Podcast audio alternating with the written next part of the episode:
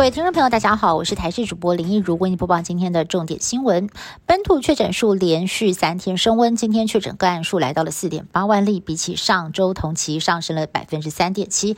指挥中心分析，这是高峰过后的高原期趋势走向，还要再观察。而明天边境管制第一阶段开放，检疫天数维持三加四，但是开放一人一室。十月十三号，边境管制进一步放宽成零加七。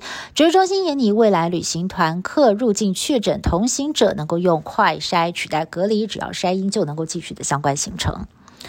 国内因新冠肺炎死亡人数已经突破了一万人，究竟饮食选择跟重症死亡有没有关系？英国最新的研究显示，如素者感染新冠肺炎之后，重症降低了百分之七十三。而台北慈济医院随后针对五百零九位的住院病患展开三个月的统计观察，发现六十五岁以上有如素习惯的患者，没有人住进重症加护病房。而这份分析研究结果也在今年登上了国际营养期刊。抗老化是大家关注的议题，而艾草则是常见的中药配方。花莲慈济医院透过老化老鼠做实验，证实艾草萃取物可以稳定干细胞状态，更具有抗老化的潜力，能够改善肌肉收缩，甚至是记忆力。美国总统川普日前受访的时候表示，面对俄罗斯核武大国威胁，全世界正陷入最危险的时刻。同时，他也警告，如果俄乌战争惨剧在台海之间上演，可能会引爆第三次世界大战。川普表示，这个隐约让他彻夜难眠。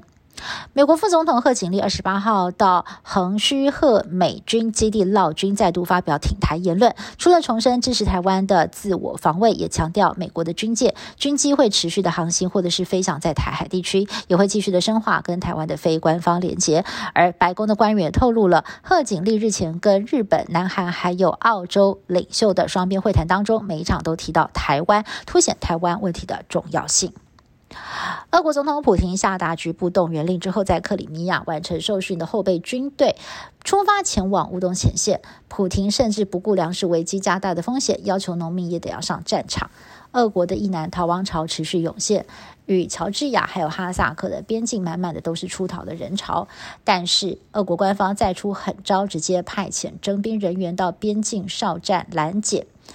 而俄国国内的反动员抗争不断的上演，有一名男子就在一处征兵办公室纵火泄愤。